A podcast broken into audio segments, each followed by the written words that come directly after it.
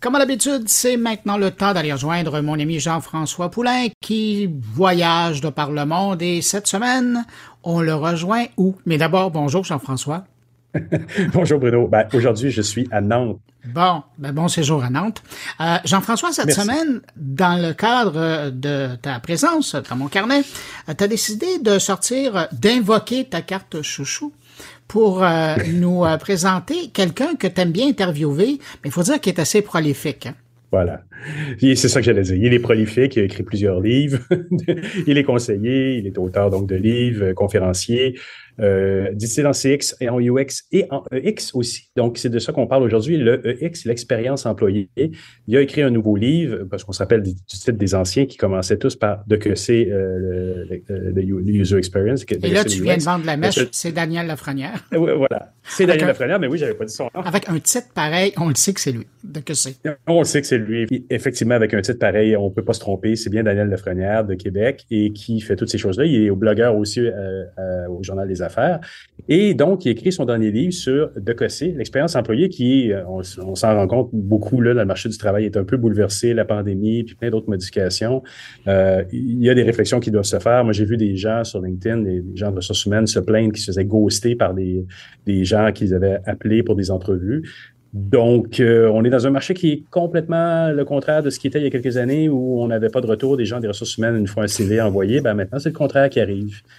Donc, il y a des questions à se poser, je pense, dans le marché. Et Daniel arrive avec ce livre-là, je pense, à point nommé. Jean-François, on va écouter tout de suite. Eh, en passant, elle est fascinante. Je l'ai écouté l'entrevue. Je te remercie. On va écouter à l'instant l'entrevue et je te dis à la semaine prochaine. À la semaine prochaine. Merci. Bye.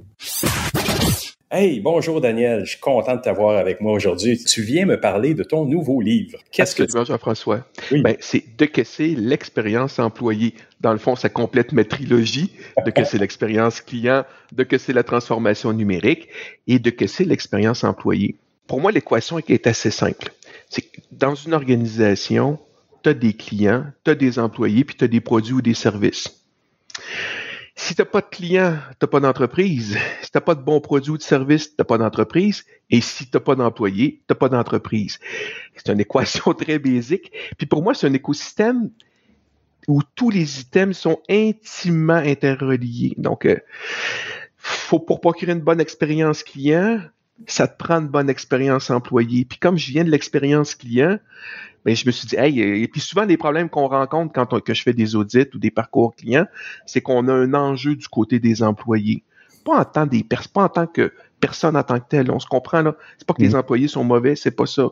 Mais il y a un enjeu du côté de l'employé. Et euh, ben, je me suis dit, bon, ce serait peut-être intéressant de faire un livre là-dessus, de parler de l'employé, de ses besoins, de ses attentes, puis que les organisations soient un petit peu plus sensibilisées. Quoique là, je pense qu'avec la pénurie de main-d'œuvre, euh, ils n'ont pas le choix, là, mais qu'elles soient un petit peu plus sensibilisées à l'importance de bien traiter leurs employés s'ils veulent rester tout simplement en affaires. Pour moi, c'est une équation assez simple. Des entreprises qui ont fermé à cause d'un traitement médiocre de leurs employés, on en connaît. Puis là, ces temps-ci, on voit ah, un certain Elon Musk qui traite euh, ses employés de manière euh, discutable, si on va employer un terme poli, hein, avec des menaces de, des menaces, dis-je, de renvoi si euh, si vous ne réalisez pas telle fonctionnalité dans un délai X et on s'attend de vous que vous travaillez 84 heures par semaine.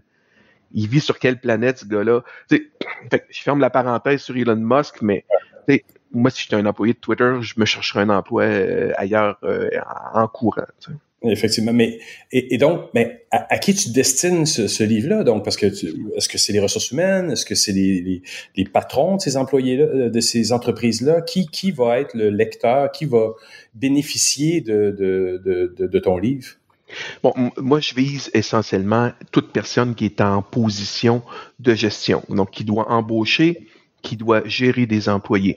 Ça peut être le gérant dans un restaurant ou dans un commerce, ça peut être euh, tout type de chef qu'on retrouve, peu importe dans les grandes organisations ou au gouvernement, donc que ce soit un chef d'équipe de service, un directeur, un directeur général, même un vice-président. Tu comprends? C'est toute personne qui est en position de gérer des gens. Pour qu'ils comprennent que ce qu'ils ont dans leur équipe, ce ne sont pas des employés, Ce sont des humains. Et, pour moi, il y, a, une nuance très importante. Je sais qu'on parle d'employés et c'est correct. Le livre parle d'expérience employée. Mais souvent, ben, en tout souvent, il y a certaines organisations qui considèrent leurs employés comme des ressources. Je déteste ce terme en passant. C'est ressources financières, ressources matérielles, ressources humaines. Je m'excuse, je veux pas bitcher personne du côté des ressources humaines, mais c'est l'expression consacrée. Mais pour moi, quand je vois le mot ressources, c'est des commodités interchangeables dont je peux disposer à mon gré. Pas toutes les compagnies sont comme ça, je tiens à le préciser, mais pour certaines, c'est ça. Donc, c'est des bras ou des têtes et c'est interchangeable. Ben, sais-tu quoi? Si tu considères tes employés comme ça, comme des robots, ben, à un moment donné, ils vont quitter. Donc, c'est ça l'enjeu. Donc, de, ramener un peu l'humanité, un peu d'humanisme dans la gestion des employés. Et, et, on en a parlé un peu en pré-entrevue. Euh, il y a eu un retournement assez, assez important dans les dernières années, voire depuis la pandémie, où les gens des ressources humaines, moi j'ai vu des trucs sur LinkedIn où les gens se plaignaient de ne pas avoir de retour, de se faire ghoster pour des entrevues, hmm. alors que pendant des années, ce processus-là était inversé. On n'avait pas de retour de, de, de, courriel, de lettres ou de téléphone sur des offres ouais. répondues. Donc, il y a peut-être justement là une donnée importante à tenir en considération, c'est de se mettre à la place des gens, en gros. Tout à fait. Au même titre que je reviens sur l'expérience client, de se mettre à la place des clients quand ils interagissent avec notre entreprise ou notre produit. Peut-on se mettre à la place de nos employés lorsqu'ils travaillent au sein de notre organisation? Je, suis arrivé avec ce livre-là en constatant que, bon, bien entendu, on parle de pénurie de main-d'œuvre. On en parle depuis des décennies en passant. Là. C'est pas nouveau la pénurie de main d'œuvre. Il y a de moins en moins de, personnes disponibles pour travailler. On est en retard dans l'automatisation ou la mécanisation de, de certaines organisations. Fait que je regarde ça. Après ça, il y a eu la pandémie. Ça a comme remis, plusieurs personnes ont remis en question leur façon euh, de voir le travail, de, l'importance du travail dans leur vie. Donc, euh, ben, je me suis dit, ce serait peut-être intéressant d'arriver avec des pistes de solutions, des éléments de réflexion pour faire en sorte que les entreprises, un, gardent leurs employés. Là, il y a beaucoup d'entreprises qui paniquent. Ah, il faut trouver des nouveaux employés. D'accord. Il faudrait peut-être consacrer un peu d'effort à garder ceux qu'on a. Et pour, non, mais pour moi, c'est une équation très simple. Je ne prétends pas résoudre tous les problèmes en passant. Hein. Il y a des problèmes, c'est complexe comme, enjeu. Cela dit, il y a quand même des besoins qui sont documentés dans la littérature. Il y a énormément de littérature sur la relation des individus, des humains dans un contexte de travail. Donc, je me suis basé là-dessus. J'ai déjà eu dans une ancienne vie un intérêt pour ce volet-là aussi. Mes travaux en expérience client m'amènent dans les organisations à proposer des solutions humaines, donc de formation, de coaching, de constater que ton pauvre employé, tu l'as jamais formé. Comment veux-tu qu'il a fait une bonne expérience client? Ton pauvre employé, tu l'as jamais accueilli quand il est arrivé dans ton entreprise prenons une entreprise de service, son ordinateur t'a pas installé, ses accès fonctionnaient pas, il n'y avait pas sa carte d'accès, vous l'avez laissé poireauter pendant deux semaines.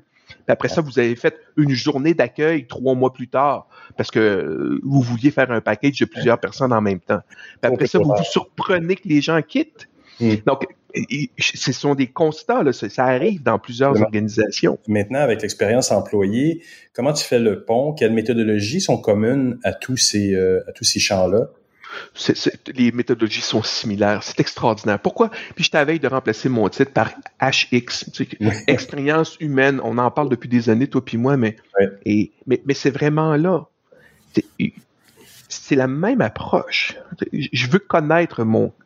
Prenons l'expérience client je veux connaître mon client. Qu'est-ce que je fais? Ben, je, l'observe, euh, je fais de, je marche un mille dans ses souliers. on passe une journée avec, quelques journées avec. On l'entrevue, on analyse des données. On fait, bon, les, méthodes classiques, là, entrevue in situ, entrevue, sondage, observation, rétroaction, on mesure le TNR, taux net de recommandation ou euh, le NPS en anglais. On produit des personas, puis on s'intéresse. Ben, sais-tu quoi? Je fais la même affaire du côté des employés, moi. Je m'en vais m'installer dans, j'ai interviewé des employés, je m'en vais revisiter leur station de travail, leur poste de travail ou à distance, on le fait maintenant sans problème. Euh, je comprends, je regarde les outils, les processus utilisés, les instructions de travail et souvent l'absence d'instructions de travail. Je regarde tous les objets qui sont utilisés, les post-it, les calendriers, les notes, les surligneurs, tout ce qui est collé sur le bord d'un écran ou sur un paravent. Je leur pose des questions, ça fait combien d'années? C'est la même technique. Je regarde des systèmes. L'approche classique, le people process and tools, donc les gens, les processus, les outils, étant informatiques ou numériques, c'est la même démarche. Puis après ça, je fais quoi? Je fais un persona employé, on fait des personas clients. Puis après ça, je fais quoi? Ben, je cherche des solutions pour améliorer la qualité de vie de ces employés-là. C'est encore plus, ça a toujours été criant. Je veux dire, je fais du UX depuis avant que ça s'appelait du UX. Là. Je travaille depuis 1989. Fait qu'on parle d'interaction personne-machine mon premier focus, il n'y avait pas de web en 89, c'était de trouver des solutions pour que les employés aient des systèmes informatiques à l'époque qui soient les plus adéquats possibles. Sauf que on recule à cette époque-là, on se disait les employés c'est une commodité, puis sais-tu quoi, voici le système, puis un peu ta gueule, tu vas vivre avec le système qu'on t'a livré, puis sais-tu quoi, c'est tout. Puis la former, ben, on va te former pendant six mois pour apprendre des processus puis des lois si c'est le cas, ou nos offres. on va te montrer des systèmes. Hum, ça coûte combien ça dans les organisations? Aujourd'hui, on peut plus se permettre ça. Dieu merci.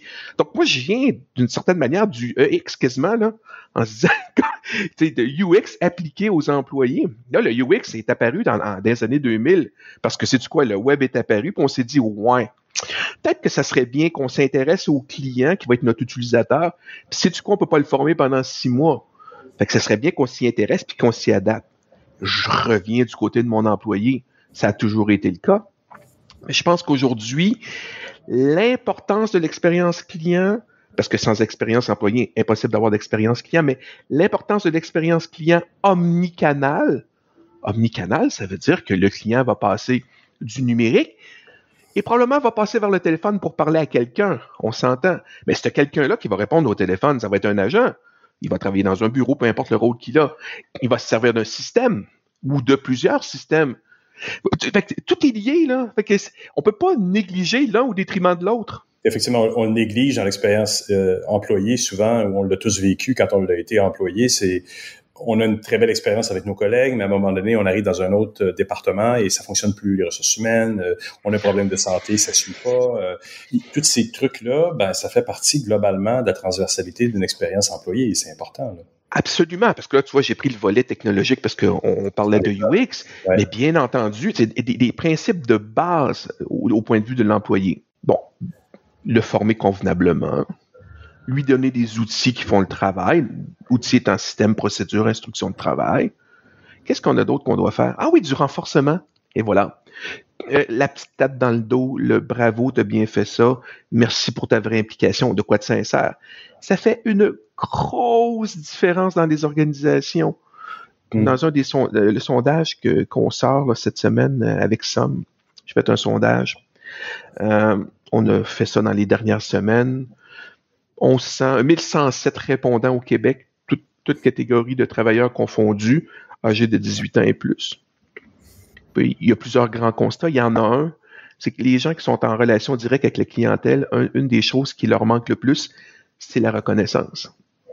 On le vit encore plus pendant la pandémie. Comment ces mm. gens-là sont importants.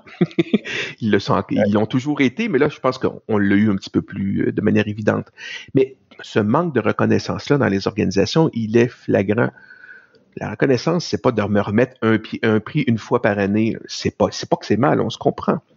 Mais c'est au quotidien. Comment tu me fais, comment tu me dis que ce que je fais est correct, puis ça me permet de comprendre ce qui est bien, puis de continuer sur ma voie comme employé? Juste ce petit geste-là. Donc, des principes de base, là, des instructions claires, des consignes claires.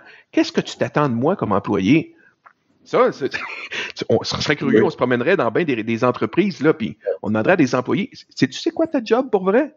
Ouais, on m'a engagé pour faire ça, mais je sais pas trop quoi. Peux-tu juste dire, voici t'es là, voici tes tâches, voici ton, le degré de latitude que tu as, donc voici le degré d'autonomie que tu as, mm. voici ce à quoi on s'attend, est-ce qu'on peut donner du feedback au client? Je m'en dire au client, on peut donner du feedback à l'employé? Autrement que par une évaluation annuelle? Les évaluations annuelles, là, c'est dépassé. C'est pas moi qui le dis, c'est plein d'études. C'est dépassé. L'intention encore là est noble, d'accord?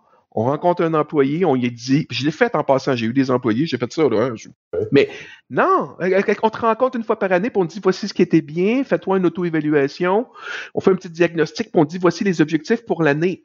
À la base, c'est noble, mais ce qu'on sait, galope, il y a plein d'études, c'est extraordinaire là-dessus. Ce qu'on sait que les gens apprécient le plus, c'est de la recherche, de la vraie recherche, dans des vraies publications scientifiques, c'est une rétroaction hebdomadaire hebdomadaire. Ça, ça veut dire une fois par semaine. c'est pas une fois par année, c'est une fois par semaine. Mais, mais on, est quand même, on, est sur des bases solides. C'est ça qui est intéressant. Et, ce que j'aime, c'est que grâce au UX, grâce au CX, grâce au EX, on remet l'humain au centre de toutes nos décisions parce que on est des bébêtes humaines, puis les employés sont des humains. Est-ce qu'on pourrait les traiter comme des humains, s'il vous plaît? Écoute, merci vraiment beaucoup pour cette entrevue. C'était super intéressant. Merci à toi, Jean-François.